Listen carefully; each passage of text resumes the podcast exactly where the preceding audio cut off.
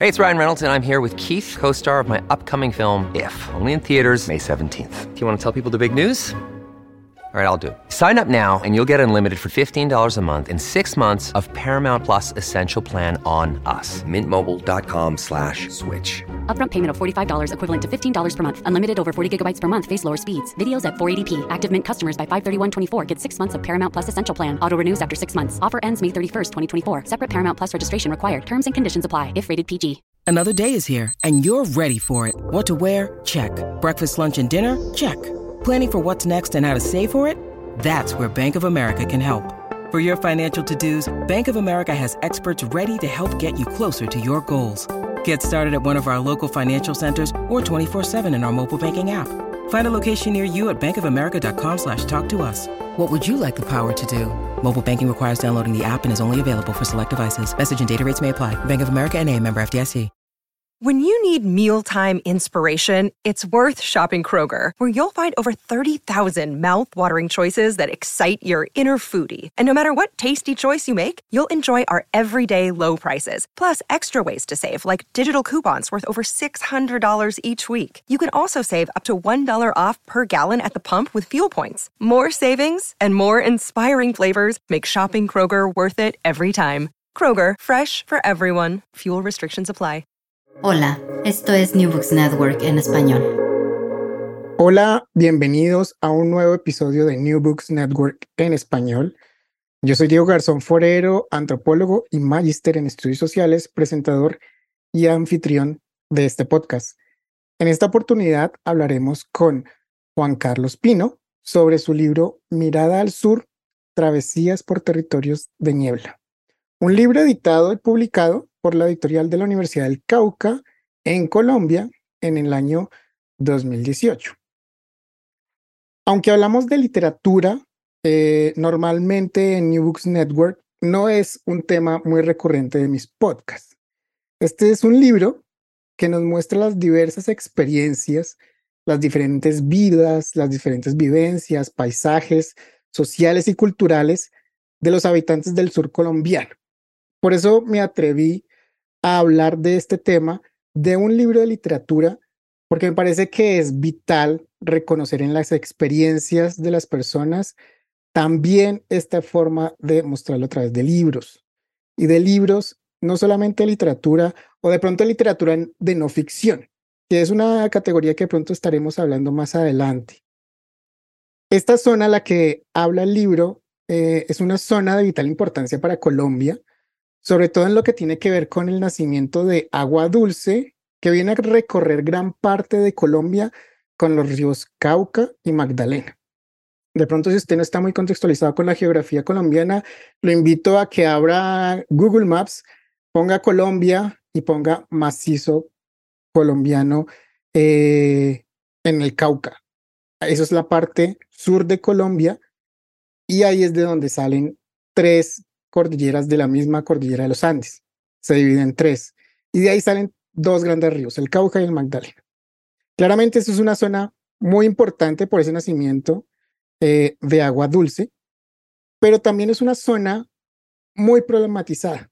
Hay agentes que confluyen allí con múltiples intereses y múltiples problemáticas que han estado por mucho tiempo y siguen estando. Claramente, eso es un tema que ya le vamos a preguntar y a desarrollar en el podcast de hoy. Eh, pero bueno, antes de, nada, voy a presentar a el autor de este libro. Tenemos hoy a Juan Carlos Pino Correa. Él es escritor de diversas novelas como Hojas sin nombre, Los Habitados, Noche de Fusiles, No solo la noche es oscura y La piel sagrada, así como el libro de relatos Los escaques y la noche y los libros de viaje Hacer Camino en la Mancha, Memorias Breves y Estampas Cotidianas. Juan Carlos es docente universitario, periodista y comunicador social, abogado, magíster en edición y gestión editorial y doctor en investigación en artes y humanidades. Actualmente Juan Carlos se desempeña como director del sello editorial de la Universidad del Cauca. Juan Carlos, bienvenido a New Books Network en español. Gracias, Diego, por la invitación para conversar esta tarde de, este libro. Gracias por aceptar esa invitación Y bueno, eh, en New Books Network siempre nos destacamos por, bueno, sí, obviamente hablar de libros, pero nos gusta conocer a la persona. Juan Carlos es abogado, es comunicador social, es editor y gestor editorial, investigador en artes y humanidades. Es un perfil bastante dinámico, bastante interesante. Pues para mí me parece que es interesante. No es común conocer a un abogado con, con, gustos en las artes, creo yo. De pronto las artes plásticas, en las humanidades, normalmente se quedan como en la jurisprudencia, en el derecho. Nos gustaría conocerle un poco más. Cuéntanos un poco por ese, por ese bueno, bagaje académico por, por un lado, pero nos gustaría también conocer eh, ¿Cómo contribuye todo eso a formar a Juan Carlos Pino y de pronto a su literatura? Pues mira, Diego, que, que yo nací en Almaguer, en un pueblo del sur del Cauca, en el macizo colombiano precisamente, eh, donde nacen los cuatro los ríos más importantes de Colombia, ya lo decías, el Magdalena, el Cauca, el Patía, eh, el Caquetá. y, y, viví en Almaguer los primeros diez años de mi vida, en una casa en las afueras del pueblo, eh, con, un, con una vista hacia las montañas muy hermosa, majestuosa. Y, mi padre había, había comprado una biblioteca, no sé cómo alguien de pueblo como él había comprado una, la biblioteca Losada, eh, y eh, hizo un mueble para poner esos 300 libros. Ahí estaba Kafka, eh, La Vorágine, autores eh, europeos, autores latinoamericanos, argentinos, grandes obras mm, de, grandes autores. Entonces yo, yo tomaba uno de esos libros de niño y me sentaba en el corredor y leía y cuando me cansaba de leer miraba el paisaje y, confluían muchas cosas muy, muy bellas allí. Y después vine a, a vivir a Popayán con toda la familia a estudiar el bachillerato y eh, mi pasión, como ya estaba sentada en la lectura, eh, eh, quería escribir, opté por la comunicación social, me parecía que era lo, lo, que, lo que más se, se aproximaba a lo que quería hacer. Y entonces em, me fui a estudiar a Cali a la Universidad del Valle y luego me gradué allá y regresé y estudié Derecho, más por cultura general que por ejercer como abogado, que para ser sincero nunca he ejercido. Creo que, que me quedó una buena cultura jurídica esa, de ese paso por, por la Facultad de Derecho de la Universidad del Cauca, eh, donde ahora trabajo además en el programa de comunicación social que hace parte del programa de, de la Facultad de Derecho, el programa de comunicación social. Eh, y em, como siempre mi interés fue la literatura, empecé a escribir cuentos, empecé a escribir novelas y cuando tuve la oportunidad de, de hacer estudios de doctorales eh, apoyado por la Universidad del Cauca, decidí básicamente por un área que me gustara, que eran las humanidades, básicamente la literatura. Eh, yo me inscribí a un programa de filología en la Universidad de Castilla-La Mancha, pero um, con la adecuación a Boloña, el programa cambió de nombre y eh, terminó siendo investigación en artes y humanidades, aunque entré inicialmente al programa de filología. Pero no cambió mi línea de trabajo, que era la literatura hispanoamericana de, finales del siglo XX, principios del XXI. Y luego, cuando regresé, pues seguí en clases en la universidad, tanto en, el programa de comunicación, en, el programa de Derecho y en el programa de Literatura. Y cuando me ofrecieron eh, ponerme al frente del sello editorial de la Universidad del Cauca, eh, hice un máster en, en, edición y gestión editorial. Eh, creo que todo va unido, las, las distintas cosas que he hecho. la literatura se, se, está muy cercana a ese periodismo narrativo que a mí me, me, interesa, como el que se ve aquí en el libro de Mirada al Sur. Entonces, digamos que he tratado en la vida de hacer un poco lo que quiero, de, de, de articular eh, mis aspectos laborales con aquello que más me, me atrae, que es la literatura. Muy bien, Juan Carlos. Bien, claramente, bueno, ya nos ubicas geográficamente, eres originario del departamento del Cauca, bueno, toda la zona también del Valle del Cauca, donde estudiaste también, Universidad del Valle. Eh, por eso conoces de primera mano, creo que esas circunstancias, las penurias, las alegrías de todas las personas de la región. Pero hagámosle un poquito de contexto también a las personas que nos escuchan en toda Iberoamérica, tanto que no conocen del Cauca, que no conocen mucho de las regiones colombianas. Cuéntanos un poco de la región. Ah, en esa cordillera de los Andes, la importancia, la gente, el macizo colombiano. Cuéntanos un poco sobre eso. El departamento del Cauca está ubicado al suroccidente de Colombia. Eh, tiene como límites al mar Pacífico aunque desde la ciudad de Popayán, que es donde yo, yo vivo, eh, digamos que si bien tenemos eh, costa con el Pacífico, hay una cordillera, que es la cordillera occidental, que nos separa radicalmente la costa. Hay muchos eh, caucanos de la región andina que, que no se reconocen en esta costa pacífica, cosa que es, es, es, es muy lamentable. Eh, también está hacia el lado, hacia el lado, hacia el otro lado está la cordillera central y el departamento del Huila. Y hacia el sur está el departamento de Nariño. Después de Nariño sigue Ecuador. Eh, y hacia el norte está el Valle del Cauca, que son grandes, grandes valles atravesados por el, por el río Cauca que nace allá en el macizo colombiano.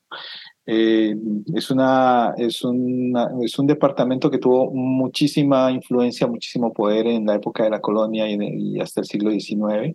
Eh, casi que la mitad de Colombia se llamaba el Gran Cauca, que iba desde Antioquia, que limita con el, con el, con el Océano Atlántico, hasta hasta el Amazonas, los límites con el Perú.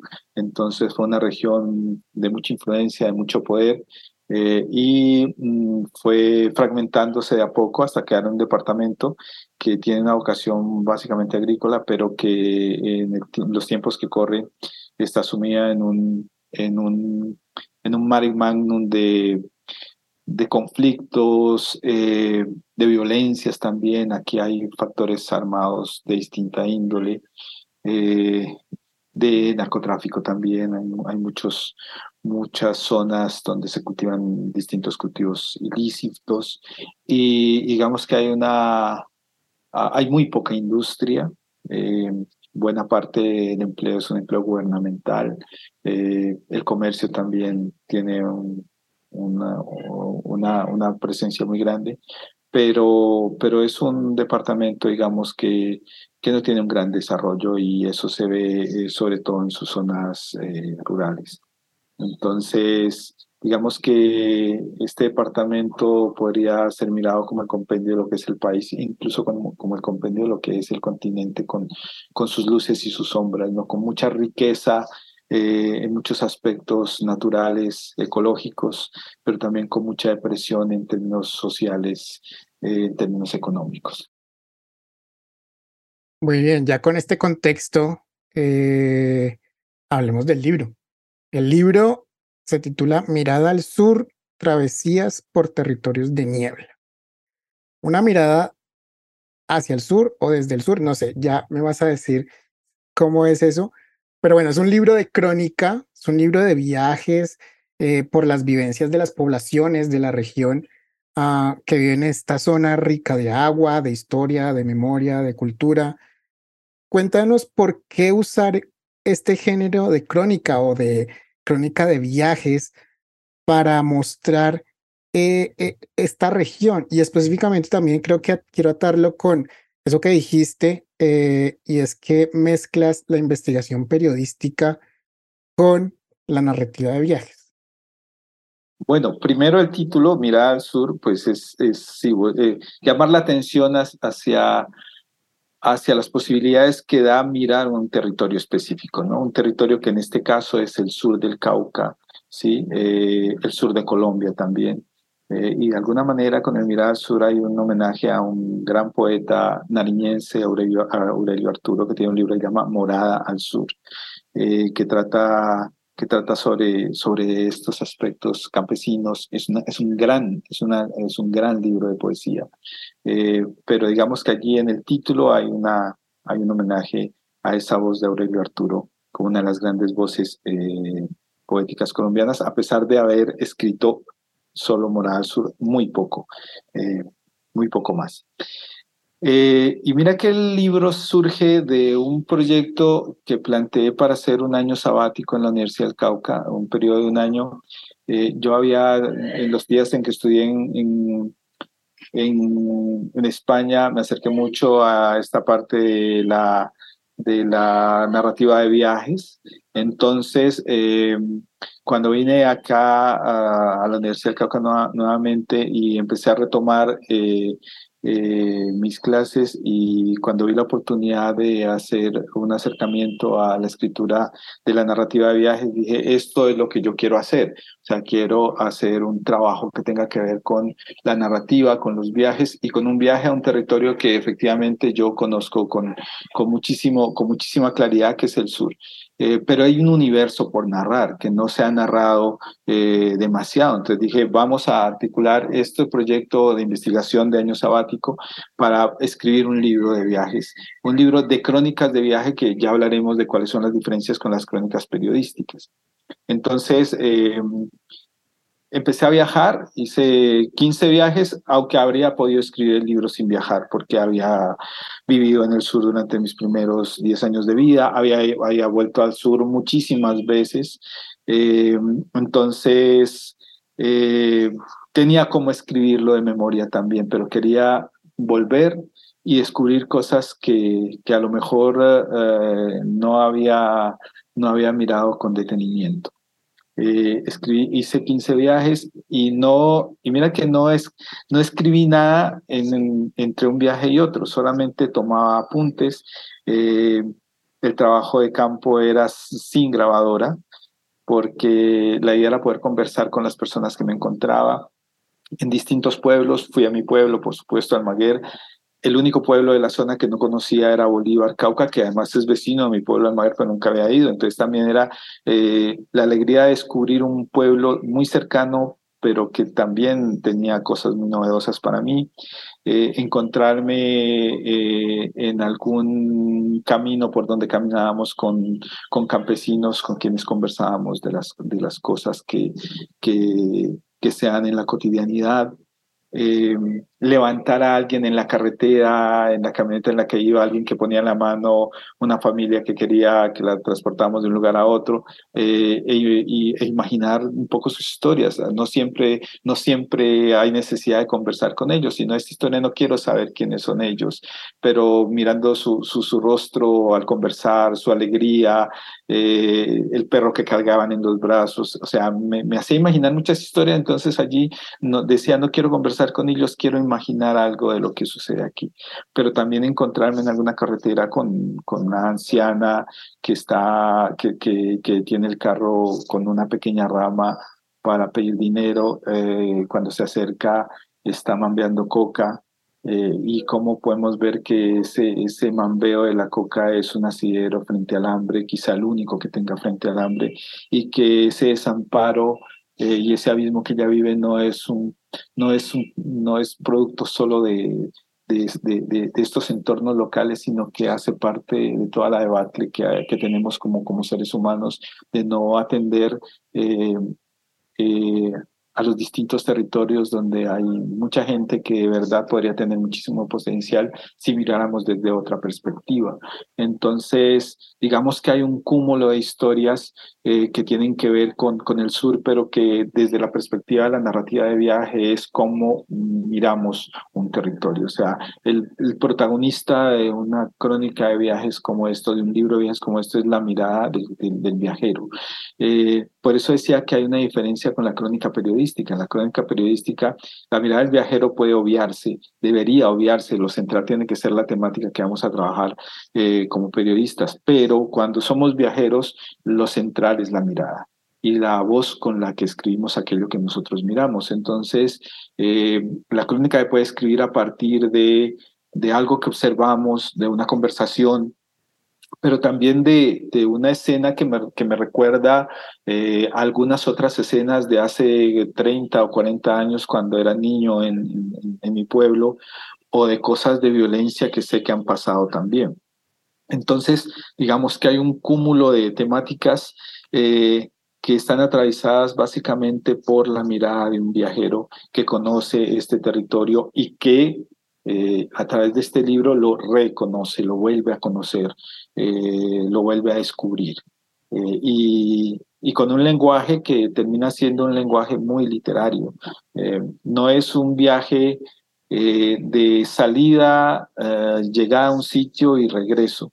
Es un viaje en la perspectiva en la que plantea Claudio Magris, es un infinito viajar, un viaje que no termina nunca y no tendría por qué terminar, no hay, no hay salida ni llegada ni nada, es, es, un, es un viajar infinito. Y entonces ese viajar infinito lo que nos lo que nos posibilita es justamente evocar muchísimas cosas en torno al territorio que estamos recorriendo eh, y en torno a las cosas que vemos y volvemos a, descubrir o que habiéndolas visto antes, quizá ahora las vemos por primera vez. Entonces allí está, digamos que la esencia del trabajo.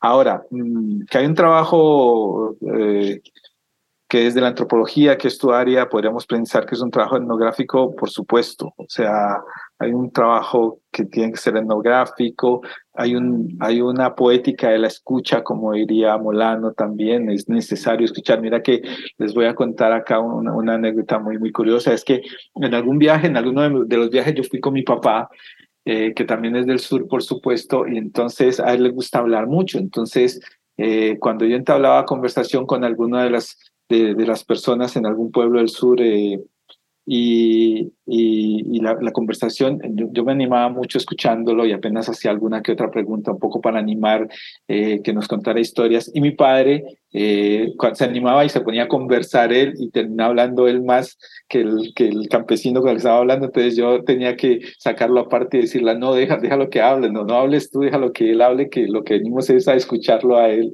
no a escucharnos nosotros. Eh, pero es justamente porque el trabajo era un trabajo de, eso, de descubrimiento de historias, de que la gente nos, nos, contara historias. Eh, y, creo que al, al, al, ser también surcaucano había, había un, un, un, eh, un, feeling, por llamarlo de alguna manera, una relación muy, muy clara con las personas de con las personas que nos encontrábamos. Eh, habían cosas como, como en un pueblo donde, en la casa donde donde nos quedamos, eh, la, señora, la señora de la casa, una señora que cocinaba en fogón, eh, ya tendría que 70, un poco más de 70 años, se llamaba Flor de María como mi madre. Entonces era muy curioso, este nombre no es muy común además, entonces eh, eso daba para, para escribir no solo sobre, sobre esta señora muy hacendosa en este pueblo del sur, en San Juan, sino que también daba pie para, para escribir sobre mi madre que eh, falleció a muchísimos años y que, que fue profesora de, de, de, un colegio en, en, Almaguer. Entonces, ¿cómo es, este tipo de cosas terminan articulándose eh, sin, que uno, sin que uno lo haya previsto y cómo las historias se van dando eh, y se van juntando y van diciéndole, bueno, aquí hay algo que, que es necesario que escriban, ¿no? Y casi como que, que las historias se van poniendo ahí diciendo, aquí estoy para que para que me escriba con, todo, con toda la alegría, pero también muchas veces con todo el dolor por, por las temáticas que hay detrás. ¿Sí? Entonces, el trabajo antropológico es, es este trabajo etnográfico eh, es fundamental, pero, pero creo que allí eh, es fundamental el saber escuchar. Y lo bonito ahí es, bueno, que no te abstraes. Claramente hay mucho de ti dentro de la historia. Tú estás ubicado como, una, como un personaje más contando y narrando todo, todo el viaje. Qué chévere, qué chévere, Juan Carlos. bueno, me surgen preguntas acá. Entonces, todo lo que está en el libro, eh, bueno, sí, claramente bebes de todos estos viajes que hiciste, pero también te diste la licencia de hacer ficción con algunas historias. Yo diría que no, pero, pero si yo digo que no y me cierro a la banda, decir que no sería sería mentira, porque te voy, te voy, a poner un ejemplo, un ejemplo que es, que es muy, muy, muy sencillo. Yo, yo eh, conté la historia de la señora anciana que, que atravesó un palo para detener el, el, el, la camioneta en la que, en la que iba eh, para pedir, eh, para pedir una moneda. Ella va con una niña, con una niña de la mano, la señora muy anciana, muy arrugada. Eh, las dos silenciosas parecían fantasmas en medio de la carretera, era el mediodía, un sol, un calor impresionante. Y entonces yo, yo digo, ah, yo digo cuando, cuando estoy escribiendo el, em, cuando estoy escribiendo el texto, escribo un asunto que no es, que uno podría decir esto tiene que ver de alguna manera con la, con la, con la, con la ficción eh, esto se sale de la, de la realidad y mira, voy, voy a leerlo un poco para explicarlo, ¿no? Entonces dice, él dice, eh, me voy a devolver un poquito, dice, cuando ellas ya no son más una presencia en mi ventanilla y ocupan el espacio del espejo retrovisor, donde aparecen ahora reacomodando el palo que quitaron un minuto antes para abrirnos paso, pienso en el billete pasando de mi mano a sus manos, quizás una herida más y no un gesto de generosidad. Y si en vez de cinco hubiera sido de 20 o de 50 mil, ¿habría resuelto algo con ello? Y si en vez de dar dinero hubiera optado por bajarme o indagar e indagar a fondo, bajarme y ayudar, ayudar de verdad. ¿O debí, qué debí haber hecho? La señora ya es de otro mundo y quizá la, la niña va camino a hacerlo. Entonces, muy a mi pesar, recuerdo una frase de un cuento de Borges. Muerto no es siquiera el fantasma que ya era entonces.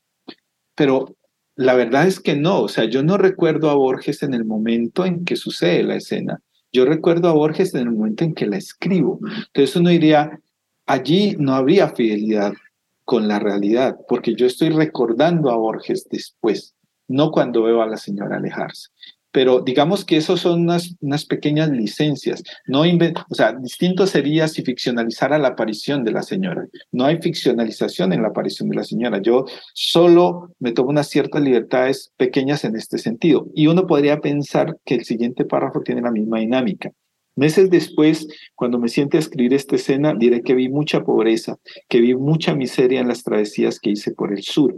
Pero la cima más angustiosa y lacerante fue aquí, en la carretera que de la herradura conduce a Bolívar, en el momento en que el semblante desvalido y sucio de la niña al borde del abismo y el rostro arrugado de la anciana espectral me decían, sin derecho a réplica, que la humanidad entera había fracasado y nadie iba a tener perdón por ello. Y mira que todos los textos están escritos, escritos en presente.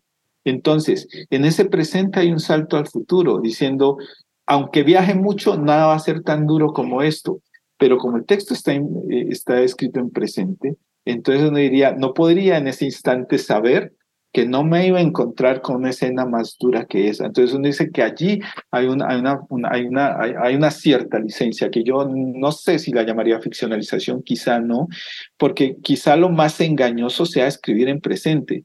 O sea, cuando escribes en presente, no estás viviendo y escribiendo al mismo tiempo. ¿sí? O sea, la escritura siempre es un trabajo posterior aunque lo escribas en presente. Entonces, digamos que aquí un, par, de, un par de, licencias, pero yo sí puedo decir que todo lo que está escrito aquí es, es un asunto que tiene, que tiene su soporte o que, o que está relacionado con un, con un hecho, ¿no? con, con, con algo que sucedió. Eh, y, y yo que escribo ficción, además, no, no, no, tuve la tentación aquí, no tuve la tentación aquí de, de, ficcionalizar. Creo que, creo que hay demasiadas historias eh, muy duras en nuestra realidad del sur y el, y, el, país y el continente, como para decir, ahora me invento una historia sobre este viaje cuando sé que hay muchísimas historias para contar que no requieren de ficción. Muy bien, y creo que pues es el proceso natural también de realizar un libro. Eh, una cosa son de pronto esas notas, esa memoria que uno tiene de lo que pasó, pero ya convertirlo en un libro, hacer el proceso de escribirlo, pues ya yo diría que es algo natural, es algo natural de poderle meter de pronto esas decoraciones para que sea de pronto hasta más fluido, eh, poderlo leer, de dar a, a, interpretar ciertas ideas. Creo que es algo, es algo natural. Entonces, bien. Sí. Bien, bien, bien. ¿Me recuerdas a mí me pasó algo muy parecido en mi trabajo de campo en la maestría con mi madre. Alguna vez me acompañó a una, a una entrevista y hablaba más ella que el entrevistador. De ahí para adelante ya dije, no, gracias por acompañar, pero, pero no, me, me hace recordar mucho eso. Muy bien. Muy bien, muy bien. Pero bueno, la familia ahí siempre, siempre muy importante porque a veces le abre unos espacios. No, claro, pero mira que, que también, y, y, tú, que, tú que miraste el libro, eh, escribo sobre mi padre en, en, en, algunas conversaciones de carretera, ¿no? O sea, vamos los dos en la camioneta. Debe estar ahí, claro. Escucha, escuchamos música y nos ponemos a hablar, o él cuenta historias de cuando conocí a su mamá o cuando, cuando nos casamos, eh, haciendo, articulando toda esa historia también con, con la historia del sur. Creo que creo que el paisaje aquí son las personas, ¿no? Más allá de la geografía física, que también es importante, pero, pero ese paisaje sin la gente no sería nada. Así es, así es, la gente es punto esencial esto. Bueno, resultado de ese sabático, salió este, este libro y bueno, no todo son y, y, otro, ¿no? Es que no, no conté Cuéntanos, ¿cuál es el otro? El otro título, para eh, antojarnos. No, mira, mira que eh, hice los 15 viajes eh, y opté a, una estancia de investigación en España para escribir un libro de viajes en Castilla-La Mancha, en la tierra del Quijote, sobre, sobre la tierra del Quijote en, La Mancha. Entonces yo había escrito los 15, había hecho los 15 viajes al sur cuando salió, eh, me aprobaron la estancia de investigación y viajé a España. Eh, y me tomé dos meses y medio para escribir en, en, el tiempo que estaba en España este libro de Mirada al Sur. Y para escribir el libro, y, y, tenía que escribir en los cuatro meses restantes el libro al que me había comprometido en la estancia, un libro de viajes también que inicialmente era, bueno, vamos a escribir un libro de viajes sobre los pueblos del Quijote, pero como era el cuarto aniversario de, de la publicación de la segunda parte del Quijote, había demasiadas cosas, cosas del Quijote, entonces decidimos cambiar eh, un poco la mirada e ir a pueblos que quizá no aparezcan en el Quijote o que no aparecen en el Quijote. Y mira que cambié la perspectiva de la narrativa que iba a escribir aquí. Dije, si viene acaba de escribir un libro, eh, sobre pueblos que yo conozco y son de un territorio que yo conozco muy bien, que es el sur del Cauca. Ahora voy a escribir un libro sobre un territorio donde yo he vivido porque estudié en Castilla-La Mancha, pero eh, que tiene mil municipios, eh, la comunidad de Castilla-La Mancha, que no conozco casi nada, conozco algunos, algunos pueblos, y ahora vamos a empezar a escribir un libro sobre pueblos de Castilla-La Mancha, pero empezando no por la llanura del Quijote, sino por la sierra. Y la dinámica cambió en la medida en que cogimos un mapa con mi esposa que me acompañó y dijimos, hoy vamos a ir aquí, mañana aquí, mañana aquí, señalando pueblos del mapa que no conocíamos y diciendo, no voy a mirar nada en Google de cada uno de estos pueblos. Y la dinámica era de escribir un libro sobre pueblos que conocía a escribir un libro sobre pueblos que nada conocía. ¿Para qué? Para que al llegar al pueblo tuviera que afinar la mirada, decir, ¿qué hay en este pueblo? ¿Qué historia puedo escribir, descubrir en este pueblo solo a partir de mirar? a partir de acercarme, a partir de entrar a un bar, de pedir una comida, de algo que comentara, eh, que comentara la persona que atiende o de empezar a entablar una conversación eh, con alguien allí. Y fue una experiencia maravillosa, absolutamente maravillosa, porque era escribir un libro eh, completamente distinto desde la perspectiva de la escritura y del acercamiento y del trabajo de campo al que venía de, al que acababa de escribir. Y fue una experiencia muy, muy, muy bella, eh, hecha eso a partir de observación, sobre todo a partir de conversaciones espontáneas. Eh, y, esa, y esos, esos, digamos que esos dos libros son, yo los considero hermanos, además porque los escribí en un mismo semestre y debo decir que después de esto quedé absolutamente vacío. Pasaron tres años y medio, casi cuatro, antes de poder volver a escribir otra cosa, porque tanto el libro de Mirada al Sur como el libro de, de, que escribí en España se llama Hacer Camino en la Mancha que está publicado en, España por, por, una editorial que se llama la Biblioteca de Autores Manchego. Hicieron una edición bellísima de pastadura y contrataron ilustrador. Fueron, fueron dos experiencias eh, para mí muy enriquecedoras en torno a la narrativa de viaje y a la forma como uno se puede acercar a las personas y a las geografías y a los territorios para poder eh, contar historias. Son dos libros hermanos escritos muy cerca, pero con, con miradas distintas. Magnífica esa, esa estrategia, metodología de escritura. me hace recordar muchas también esas cosas desde mi formación de, de antropología. Clase de etnografía, simplemente nos dejaban botados en la carretera, vaya, necesito unos datos a un pueblo y regrese. ¿Cómo va a ser? No sé, pero regrese. Genial que eso se pueda hacer desde la literatura, claro. Eso te va a brindar un montón de cosas que no tenías ni siquiera planeadas y que pueden estarse documentando y, sacando ficción también, ¿no? Porque también es, es como un poco la gracia. Sí, sí, sí, de acuerdo, de acuerdo. Claro, eh, en, el libro de, Hacer Camino en la Mancha, eh, a varias personas amigas me decían es una mirada distinta de, esta mancha que se ha escrito, sobre la cual se ha escrito tantas cosas, ¿no? Era una mirada desde afuera con una perspectiva de vamos a escribir sobre lo que nos encontremos solamente, ¿no? Si estamos en la mitad de la carretera, escribamos sobre qué es estar en la mitad de esta llanura y qué sentimos estando en la mitad de esta llanura y escribamos sobre eso que, que nos surge justamente allí con, con menos planeación, pero digamos que con, con, con igual sensibilidad. Me encanta, me encanta porque esto puede resultar en una clase de metodología de antropología perfectamente. Me encanta. Bien, eh, volviendo, volviendo al libro que nos centra Juan Carlos.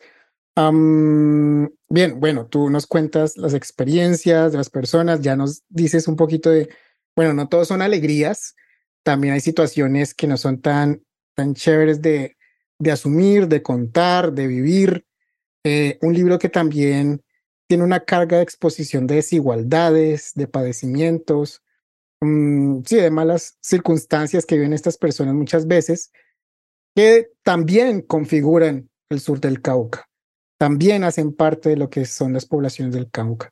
Cuéntanos un poco sobre esas problemáticas, ya nos contaste bien, presencia del narcotráfico que afectan la zona, pero, pero cuéntanos un poco cómo contrasta con esa riqueza cultural, cultural artística, ecológica, eh, la falta de oportunidades que tanto también, también nos dices.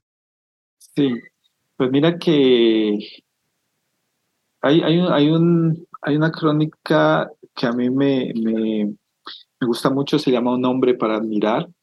Eh, es una, una crónica sobre, sobre una persona que estudió conmigo en la primaria en, en Almaguer. Eh, muy inteligente, un, niño campesino muy inteligente, llegaba siempre de primero a, a, clase, a la escuela, a pesar de que era el que vivía más lejos porque vivía en el campo.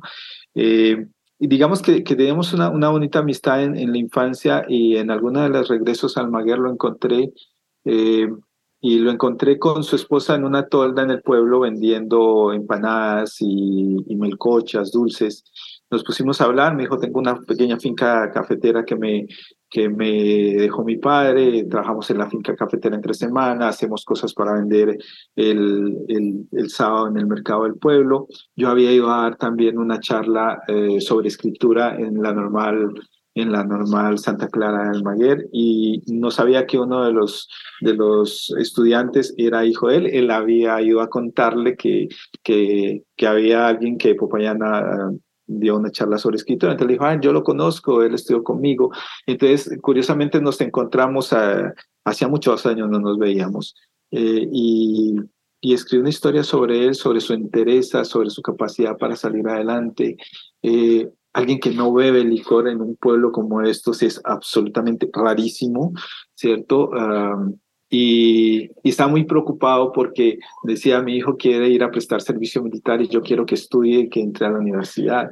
Entonces, eh, yo decía, alguien tan inteligente como él, porque, porque yo lo recuerdo, un niño muy inteligente, cómo es justo esta, esta falta de oportunidades hace que, que personas como él tengan un tipo de proyección distinta, ¿sí? Entonces, eh, escribí, escribí justo con el título Nombre por admirar porque yo lo admiro por todo lo que ha sido capaz de hacer, eh, por la interesa para sacar a su familia adelante, como mucha gente en el sur del Cauca, eh, pese a las dificultades. Y creo que es un homenaje a todas las personas que, que son capaces de, de, de, enfrentar esas vicisitudes diarias, esa falta de oportunidades en los territorios como los nuestros y de, y de seguir adelante y, y tener toda la dignidad del mundo, ¿no? Entonces, me parece que esa, esa crónica cuenta, da cuenta de eso, pero dentro de los otros problemas también uh, narró cosas como, como un señor en un, pueblo que se llama Valencia, justo, justo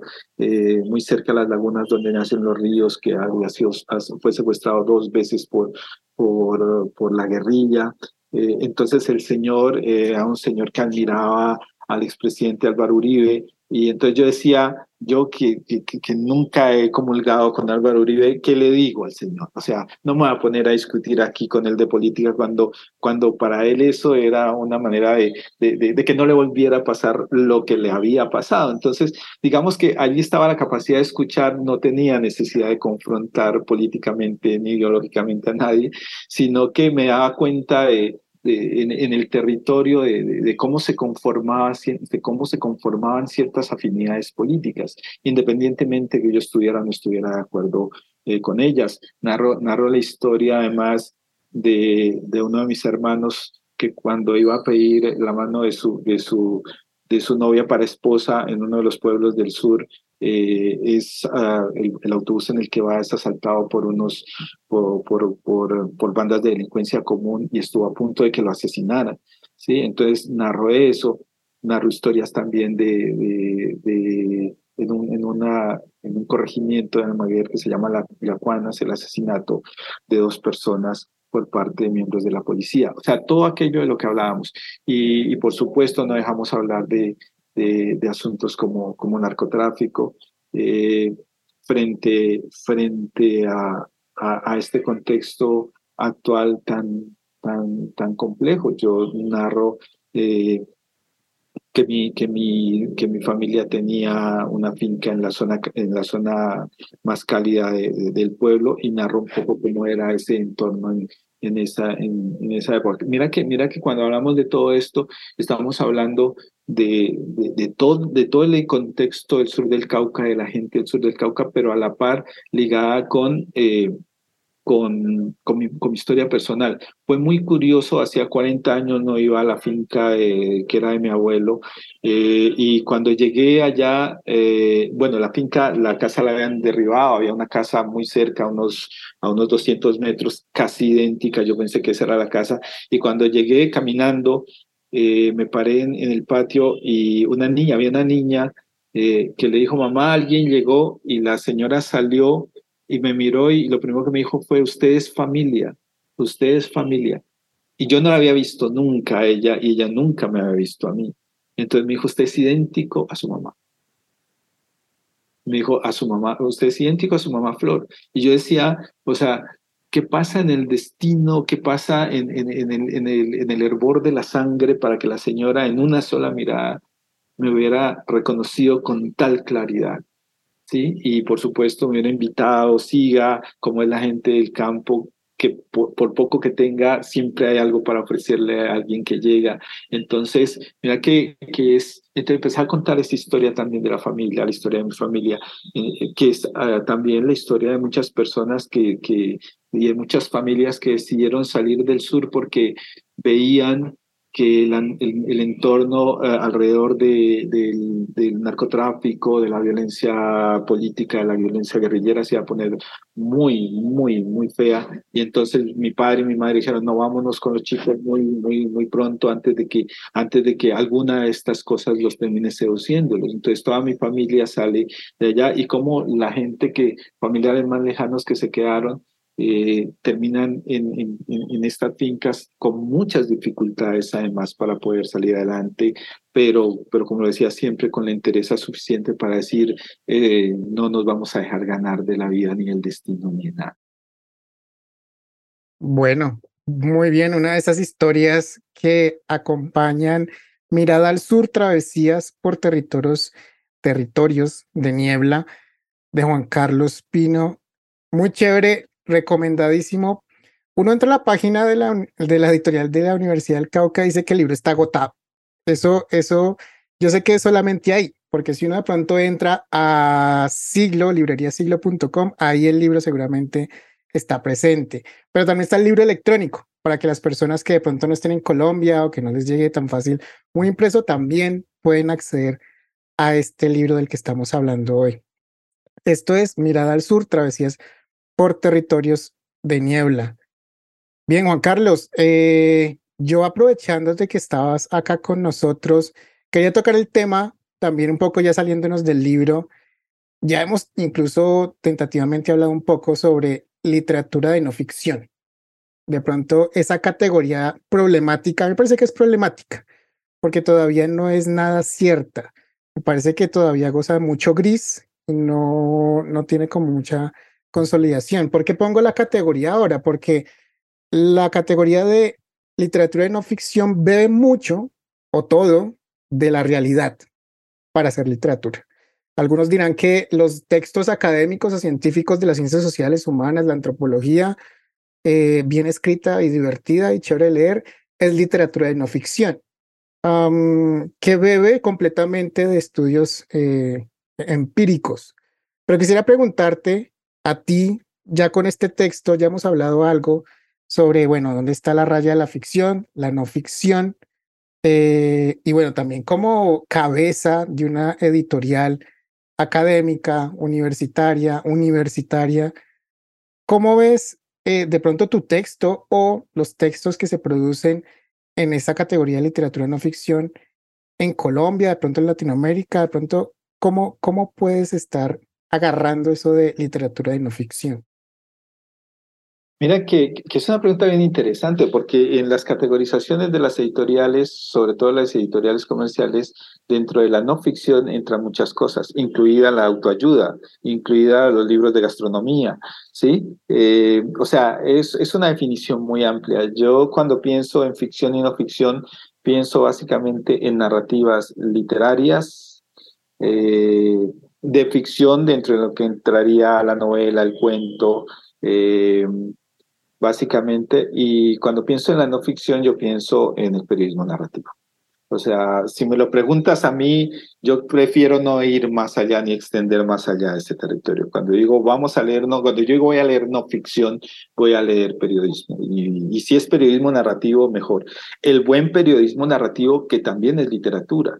¿Sí? no en el sentido de ficcionalización, sino en el sentido estético de cómo se ha escrito. Uno lee un, texto de Leila Guerriero o de Martín Caparrós, uh, uno dice, esto es literatura, literatura, ¿sí? solo que está basada en, la realidad. Entonces, eh, yo lo pienso así, pero eh, y, quisiera y quisiera hacerlo y, quisiera dentro del sello de editorial tener esa claridad. Pero resulta que los las cosas no son tan fáciles, ¿no? Vamos a publicar un libro ahora que se llama Los Parceros de Juan Cajas, que es un antropólogo eh, caucano que, que, vive en México. Eh, y Los Parceros es un libro que tiene muchísimo trabajo antropológico pero lo lees como si fuera una novela. Eh, yo hablando con él, le, decía, este personaje, este personaje eh, femenino central de, del libro eh, está tan bien elaborado que parece un personaje de ficción. Eh, y él solo se ríe, porque además es un libro sobre todo, tiene un gran trabajo de campo sobre el, narcotráfico en Latinoamérica post carteles de Cali de Medellín. Eh, y uno sabe que muchos de los datos que están allí y muchas de las entrevistas que allí las ha hecho, pero el personaje sigue, el personaje central, eh, la columna vertebral de toda la historia parece un personaje de ficción. Entonces yo cuando, cuando le digo quiero publicar este libro, eh, y entonces me pongo a pensar, ¿lo pongo dentro de la narrativa de ficción o lo pongo dentro de la narrativa periodística? Entonces tengo, se me hace un nudo en la cabeza, ¿no? Porque, porque no, no, no, no sería tan, no encajaría tan perfectamente en ninguna de las dos partes, porque al final entiendo y sé y siento y lo percibo y por lo que, y por lo que por lo que leo, sé que hay mucha ficcionalización, pero también sé que la mayor parte del libro es, eh, es trabajo de campo antropológico, ¿no? Eh, y, claro, llevado a un extremo mayor que el anterior libro, este autor que se llama El truquito y la maroma, no sé si lo conoces, es un libro bellísimo, lo que se llama hoy en día un libro anfibio, ¿no? Muchísimo trabajo de campo, pero haciendo énfasis para contar la historia en términos narrativos, para tener muchos más lectores. Eh, pero este, este libro del que comento eh, va mucho más allá porque parece una novela. Entonces, el, el término termina siendo muy, muy, muy complejo, eh, ya uno quisiera que, que pudiera haber unas fronteras claras, pero si lees a sangre fría de Truman Capote, tú también te das cuenta que por muchos cinco años que está en Holcomb, Texas, hay ficcionalización. Cuando, cuando, cuando Nancy Clutter se está peinando frente al espejo eh, una hora antes de que lleguen los asesinos y, y la, y, la, y, le ven dos, tres tiros. Eh, porque porque quién sabe que Nancy Clutter se cepilló el cabello si estaba sola antes de, o cómo sabemos que uno de los asesinos llega al hotel y se deja caer de frente como si lo hubieran disparado. O sea, o sea, cosas que la narrativa, que la literatura ha aportado a la narrativa de no ficción para, para, quizá para hacerla más atractiva a los, a los, a los lectores. Eh, y, y al final también porque, porque no hay manera de escribir sin de, escribir no ficción eh, sin que haya una recreación o una resignificación o una construcción de sentido. Y no se puede fotocopiar con palabras la realidad, dice Miguel Ángel Bastenier. O sea, por mucho que quisiéramos ser fieles a la realidad, cuando estamos escribiendo un texto, estamos dotando de sentido ese texto y esa dotación de sentido eh, eh, crea, al no, ser, al no poder ser fiel con la realidad, crea un, una trama distinta, ¿no? Entonces, entonces yo creo que, que, que, lo, que lo que yo diría aquí que, que, que uno debe ser es, ser honesto. O sea, ser honesto, eh, no, no, cuando se está escribiendo una ficción, no plantear con sevicia y, y alevosía la, la invención. creo que, creo que, que eso es a, lo que, a, lo, que, lo que yo quisiera cuando alguien me, está, me esté diciendo en el pacto de lectura de no ficción, que es un texto de no ficción, quisiera que no, que no fuera a engañarme de manera de manera alevosa, ¿no? Un poco, no como Janet Cook, ¿no? O sea, eh, con, el, con, el, con el texto de, del mundo de Jimmy, que decía García Márquez no merecía el, Pulitzer de periodismo, pero a lo mejor merecía el Nobel de literatura.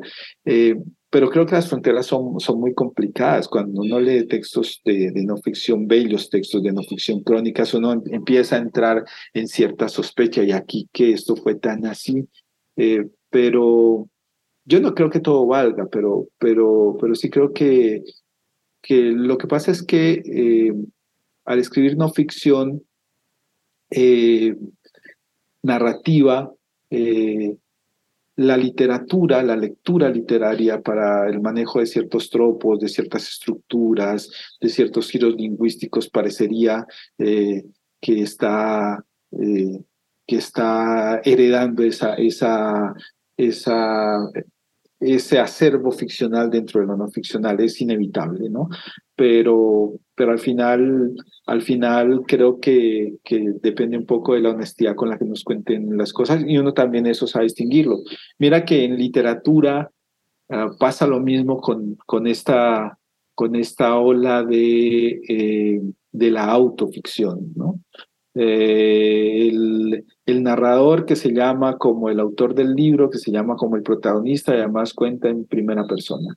Y además, eh, si, si se llama Juan Carlos Pino, es profesor de la Universidad del Cauca y es editor y empieza a contar la historia y muchas cosas de las que cuenta son coinciden con la realidad, pero se puede inventar muchas cosas.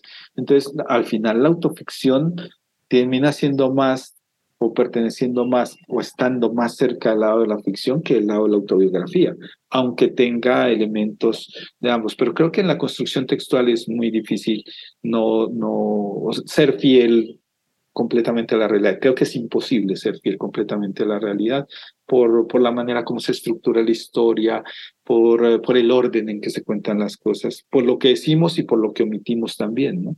Pero creo que es una discusión muy interesante, ¿no? Es muy interesante ese, aspecto. Pero yo sí quiero, no, no quiero que el, que el, espacio, el, territorio de la no ficción sea tan amplio como para llegar hasta la autoayuda y, y, y la gastronomía. Eso son otras cosas. Aunque hay libros de gastronomía, como alguno de Martín Caparrós, Entre Dientes, creo que se llama, que es, son crónicas gastronómicas, que uno dice, esto es no ficción, ¿sí? Eh, pero, pero las categorías, en, sobre todo en las editoriales comerciales, son muy amplias. Muy bien, muy bien, muchas gracias. Me, parece que muy, muy valiosa eh, tu opinión sobre literatura y no ficción. Yo me quedo con, bueno, ahí me parece que hay, hay academia que está escrita chévere. Y si está escrita chévere es porque tiene muchas herramientas de la literatura y eso podría entrar como literatura de no ficción quiero pensar que uno puede encontrar algo de derecho tan bien escrito y bonito que puede entrar a ser hasta literatura de no ficción. nosotros publicamos a Michael Tausig, por ejemplo, que tiene una prosa bellísima. Uno puede decir, claro, o sea, uno podría pensar, todo esto también puede entrar dentro de la, dentro de la no ficción, solo que uh, sí puede ser una no ficción, sí más del lado de lo académico, ¿no? Más de la, pero hay textos académicos que podrían también entrar en, en, esa categoría. Yo, se me ocurre, se me ocurre Tausi de, de, los autores que nosotros tenemos aquí, por ejemplo, o, Juan Cajas con el truquito y la maroma, ¿cierto? Que es, que es, son textos muy agradables de leer, como si fueran, como si fueran narrativa de ficción, pero terminan siendo también textos que son muy potentes desde la, desde la perspectiva académica. Así es, así es. Bueno, muy bien, vamos terminando el podcast, Juan Carlos. No te dejo ir sin que nos cuentes, bueno, en qué estás trabajando ahora, cuál es la, cuál es la próxima novela, eh, ese texto literario o académico. Cuéntanos en qué trabajas ahora. Pues mira, eh, con todo lo que tengo en la cabeza como editor, eh, no, no tengo nada en la cabeza por escribir ahora, pero tengo una novela que, que terminé justo hace dos años por, por estar metido en, el mundo del editor. He olvidado ofrecerla a algunas editoriales. Es una novela, eh, tiene un título, tengo dos títulos. Voy a, voy, a, voy a comentarles el primer título provisional que le puse, se llama Mirar el Sol desde la Sombra es una novela sobre, transcurren las dos semanas anteriores al plebiscito eh, en Colombia 2016, eh, sobre los acuerdos de paz firmados por el gobierno con, con las FARC, pero a la par es, eh, es el derrumbe de un matrimonio pequeño burgués con raíces con raíces en el campo, pero también esa, esa tensión campo y ciudad, la pérdida de conciencia de clase, eh, pero también eh, eh, el ganar escenarios profesionales dentro de la ciudad. O sea, hay una, hay una serie de tensiones dentro de la novela y además de, de, de, una familia que al final también la sostiene una, una matrona es casi centenaria, ¿no? Que, que, en la novela se nota que es como el, el aquello que sostiene esa, esa, esa, familia extensa, como dicen, como se, como se dice en, ciencias sociales, pero que cada uno ya ha, tenido su destino en la ciudad, algunos muy bien profesionalmente, otros que se han quedado en el campo como líderes sociales y activistas. Entonces, digamos que es una novela muy política en ese sentido. Y, y, vamos a ver si, si mi día a día el sello editorial de la Universidad del Cauca me da tiempo para pensar a quién puedo ofrecerle esa novela, que por el momento es lo, lo último que he escrito de ficción, eh, porque por ahora, vamos a ver, yo soy mucho de escribir cuando tengo algo absolutamente maduro. O sea, pueden pasar cuatro o cinco años, pero sé que lo voy madurando. Por ahora no, no, no tengo nada concreto y no sé cuándo vuelva a escribir. Eh, alguna novela o algún libro de viajes que además me encantan, pero no hay, no hay proyectos de escritura por lo pronto. Quisiera que pronto estuviera esta novela editada y mirar cómo, qué pasa con ella. Qué bueno, Juan Carlos, pues estaremos provisionalmente de pronto buscando ese título en las librerías pronto, esperemos que pronto, o si no nos cuentas y nosotros le echamos ahí el chisme a todas las personas que nos están oyendo. Bien, Juan Carlos, muchas gracias por tu tiempo extra que con la que quieras convencer a las personas para que lean Mirada al Sur? No, una invitación a, este mundo del sur del Cauca, el sur de Colombia, eh, que en el fondo termina siendo, como lo dije, el país entero y el continente entero. Aquí está eh, creo que lo que somos nosotros como, como, como región, como país, como continente, y, creo que, que, si lo leen en, en cualquier parte de, América Latina van a encontrar muchas similitudes con lo que pasa en sus propios, en sus propios territorios. Mm, gracias, Juan Carlos. Bien, muchas gracias a todas las personas por escuchar este nuevo episodio de New Books Network en español. Recuerden compartir este podcast no sé, con estudiantes, con colegas, con personas interesadas en literatura colombiana, en el sur colombiano, de pronto una nueva mirada de conocer las regiones de Colombia también, ¿por qué no? Estamos abiertos para que nos compartan desde Spotify, desde Apple Podcast, desde nuestra página New Books Network en español. Mentiras, es newbooksnetwork.com hay una sección en español y ahí es donde pueden encontrar todos los podcasts en español. Bien, yo soy Diego Garzón y nos estamos escuchando en la próxima. Gracias por escuchar New Books Network en español.